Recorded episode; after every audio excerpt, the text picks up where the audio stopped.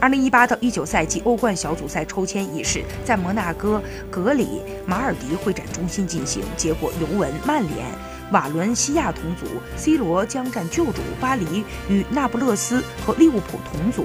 巴萨遭遇热刺和国米，这两个组别堪称死亡之组。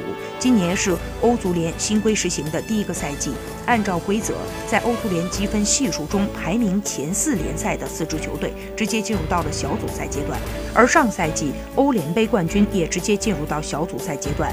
欧冠小组赛抽签有同国联赛球队回避原则，俄罗斯的球队。和乌克兰的球队也不会碰面。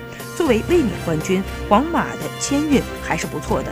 战舰与罗马、莫斯科中央陆军和比尔森胜利同分在 G 组，出线不会有太大压力。